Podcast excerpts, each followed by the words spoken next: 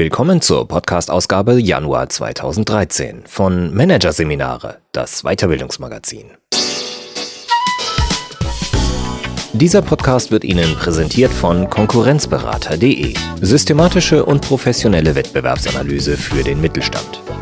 Der Konkurrenzberater hilft mit neuen Tools und systematischem Training für effektiveres Marketing und mehr Umsatz.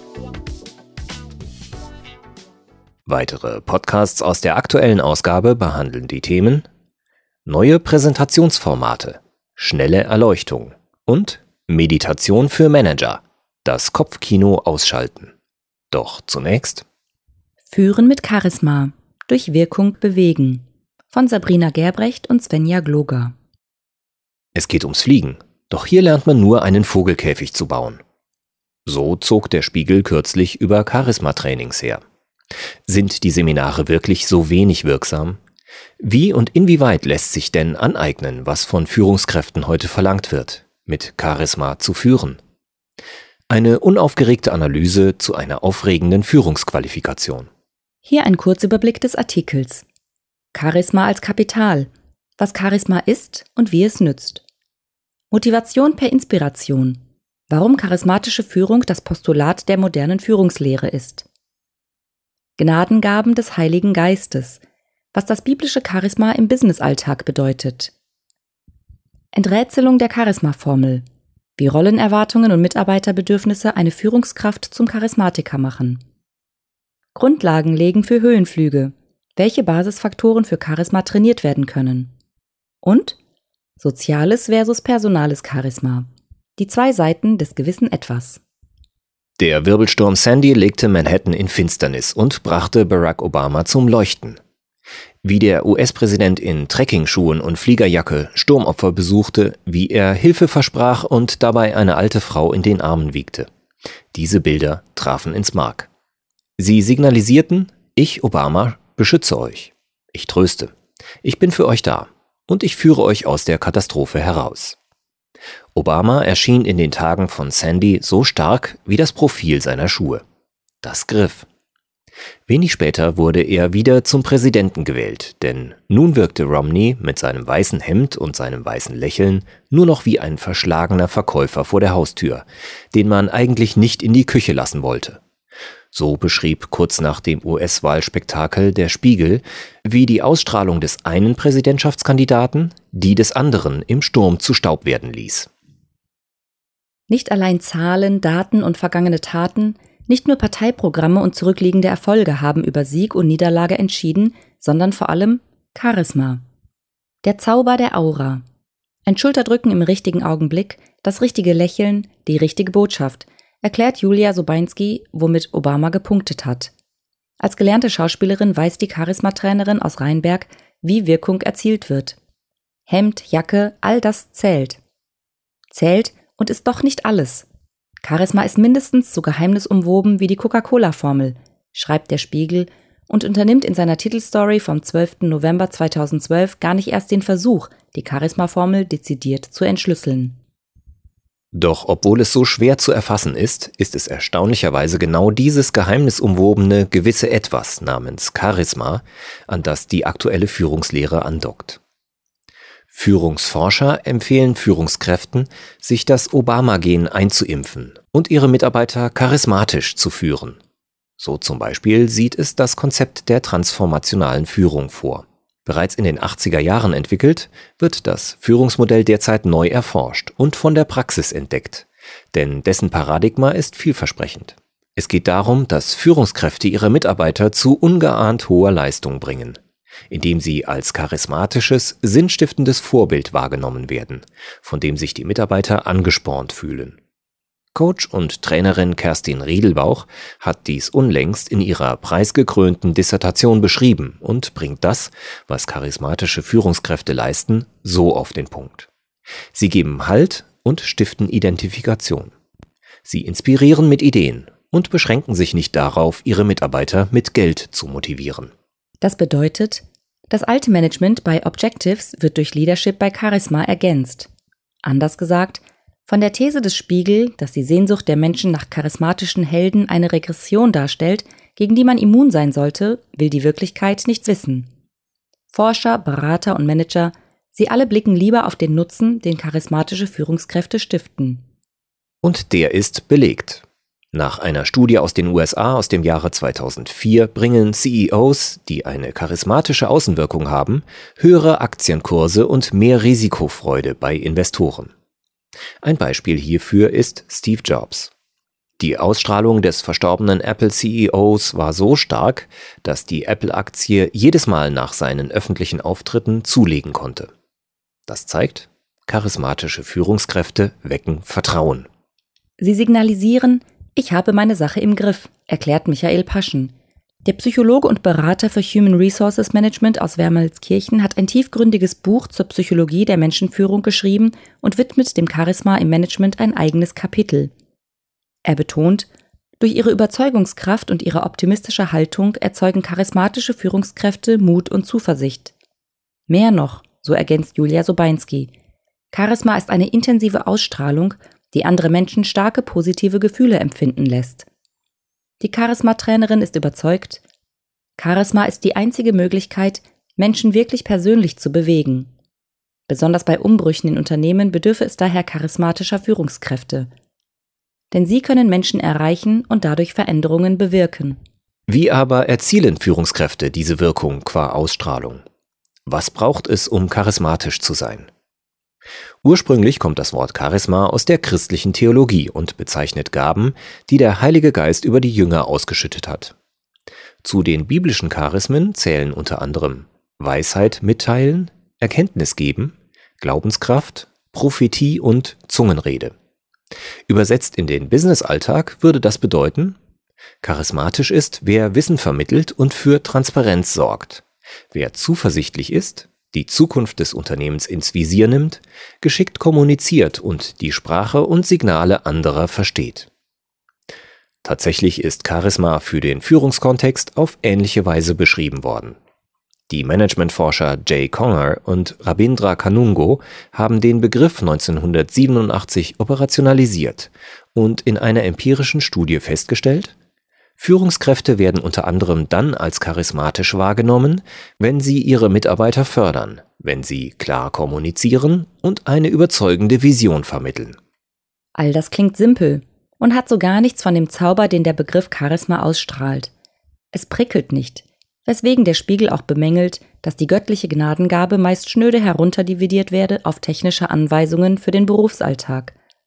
Tatsächlich ist das Charisma-Phänomen komplizierter und nicht ohne weiteres als Technik praktizierbar, entzieht es sich doch der eigenen Kontrolle.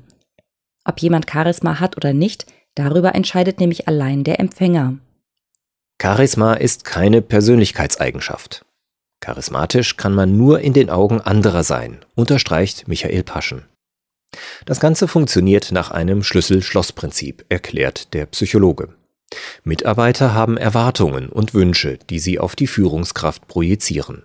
Das ist das Schloss. Kommt die Führungskraft diesen Erwartungen entgegen, dann ist das laut Paschen der Schlüssel, der sie charismatisch macht. Je nach Bedürfnis des Mitarbeiters könne die Führungskraft dabei eine oder mehrere Rollen einnehmen. Erstens. Die Führungskraft kann für Mitarbeiter mit wenig Selbstvertrauen und einem umso größeren Bedürfnis nach Lob ein Selbstwertstifter sein, indem sie die Mitarbeiter schätzt und ihnen das Gefühl vermittelt, anerkannt zu werden. Zweitens. Sie kann als Mutter- oder Vaterfigur dienen, indem sie Hilfe, Unterstützung und Nähe vermittelt. Drittens.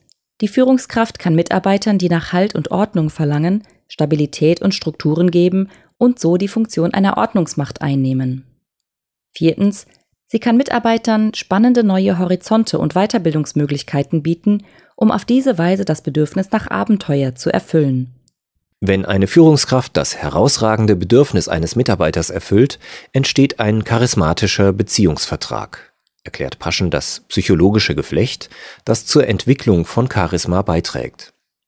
Es ist ein wechselseitiges Geben und Nehmen.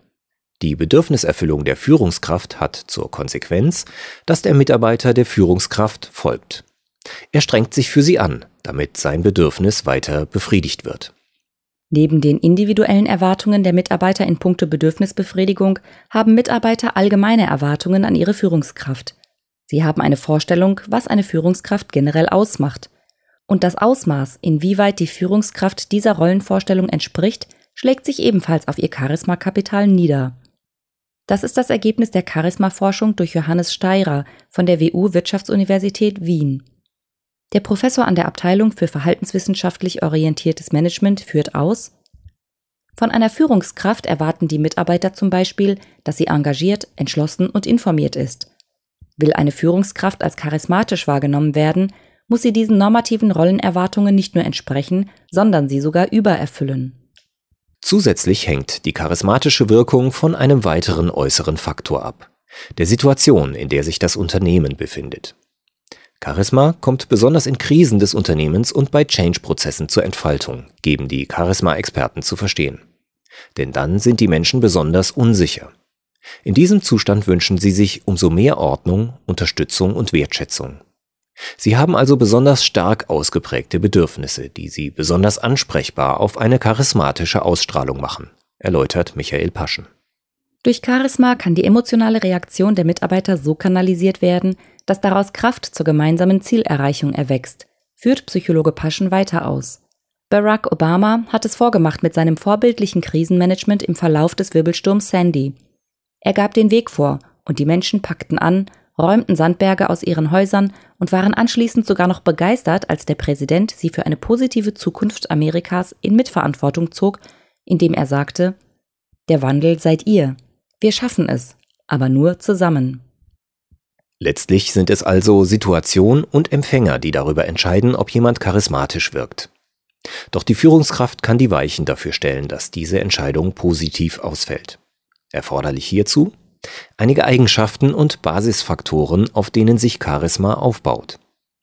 Dabei brauchen einem die meisten dieser Komponenten nicht angeboren zu sein. Sie lassen sich per Training entwickeln.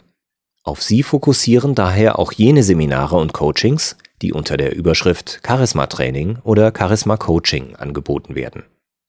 Der Spiegel dürfte daher schief liegen, wenn er ernüchtert urteilt, hier erfährt man vielleicht, wie man einen Vogelkäfig baut, aber nicht wie man fliegt.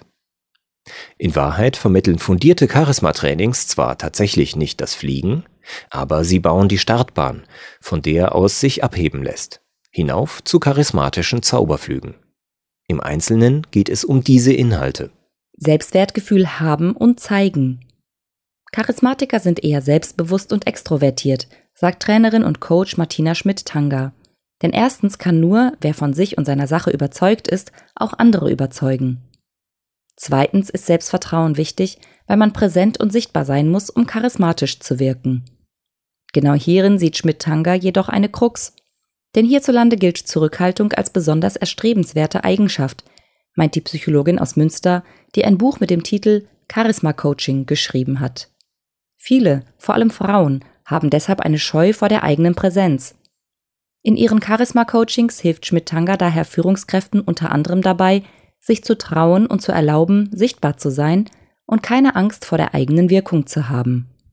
Anders sein und dazu stehen. Charismatiker trauen sich nicht nur sichtbar zu sein, sie trauen sich auch, ihr Fähnchen nicht nach dem Wind zu hängen. Charisma ist das Außeralltägliche, betont Charisma-Forscher Johannes Steirer. Wer sich jenseits der Norm bewegt, läuft zwar immer Gefahr, anzuecken oder ausgegrenzt zu werden. Doch wer charismatisch sein will, muss dies in Kauf nehmen. Auch dieser Punkt wird mitunter in Trainings thematisiert. Interesse an Menschen und Empathie. Da Charisma etwas ist, das nur im Auge des Betrachters existiert, tut sich jeder schwer damit, der menschenscheu ist. Vielmehr ist Aufgeschlossenheit essentiell für eine charismatische Wirkung. Als Charismatiker muss man mit anderen Menschen in Kontakt treten und sich für sie interessieren, sagt Martina Schmidt-Tanger. Darüber hinaus sei Empathie gefragt. Das heißt, eine charismatische Führungskraft fühlt sich in ihre Mitarbeiter ein und weiß, wie sie mit ihnen reden muss. Eine Vision verkörpern. Unwiderstehlich wird Charisma und Magnetwirkung entfaltet es, wenn die Führungskraft von einer Vision, eine Idee beseelt ist. Und wenn sie an Werte glaubt, die sie glaubhaft transportiert. Aus seiner Botschaft saugt der Charismatiker seine Überzeugungskraft, sagt HR-Berater Michael Paschen. Wenn eine Führungskraft beispielsweise die Kundenzufriedenheit deutlich erhöhen möchte, sieht sie typischerweise vor ihrem inneren Auge schon die glücklichen Kunden. Sie sieht ihr Ziel und glaubt an dieses. Dieses Zutrauen überträgt sich dann auf die Mitarbeiter. Denn die überzeugte Führungskraft bringt mit ihrer Überzeugung zugleich zum Ausdruck, es geht, wir können das. Wir haben die Fähigkeiten dazu. Yes, we can.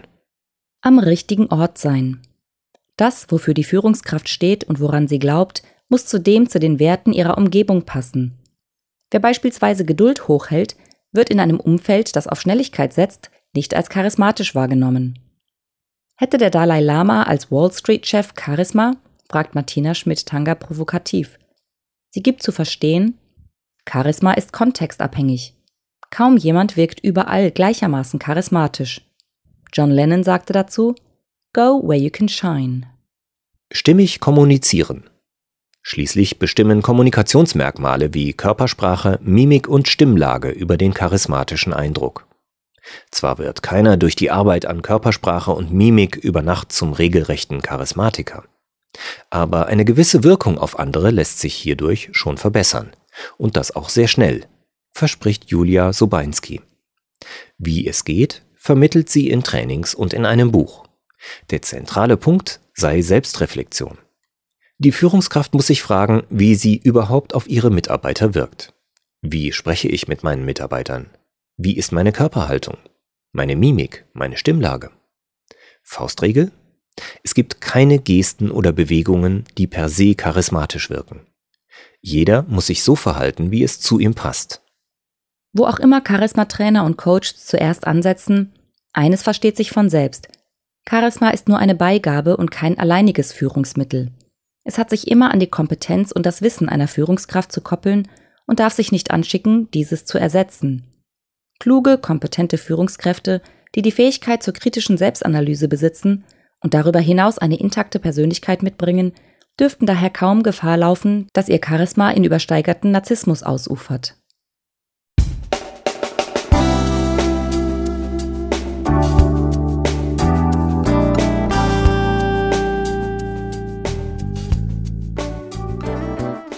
Sie hörten den Artikel Führen mit Charisma durch Wirkung bewegen von Sabrina Gerbrecht und Svenja Gloger aus der Ausgabe Januar 2013 von Managerseminare, produziert von Voiceletter.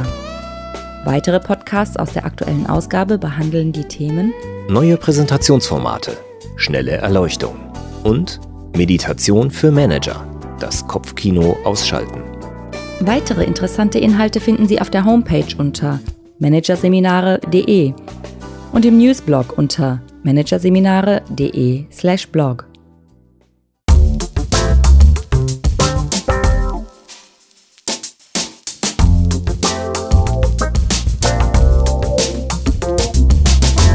Das war der Podcast von Managerseminare, das Weiterbildungsmagazin. Ausgabe Januar 2013. Dieser Podcast wird Ihnen präsentiert von Konkurrenzberater.de Konkurrenzanalyse als Navigationssystem für den Wettbewerb. Übrigens, immer mehr mittelständische Unternehmen investieren in eine professionelle und systematische Wettbewerbsbeobachtung und sind dadurch schneller am Markt, machen mehr Umsatz, kommunizieren klarer. Mehr Informationen, Beratungs- und Trainingsangebote zum Thema Konkurrenzanalyse finden Sie unter www.konkurrenzberater.de.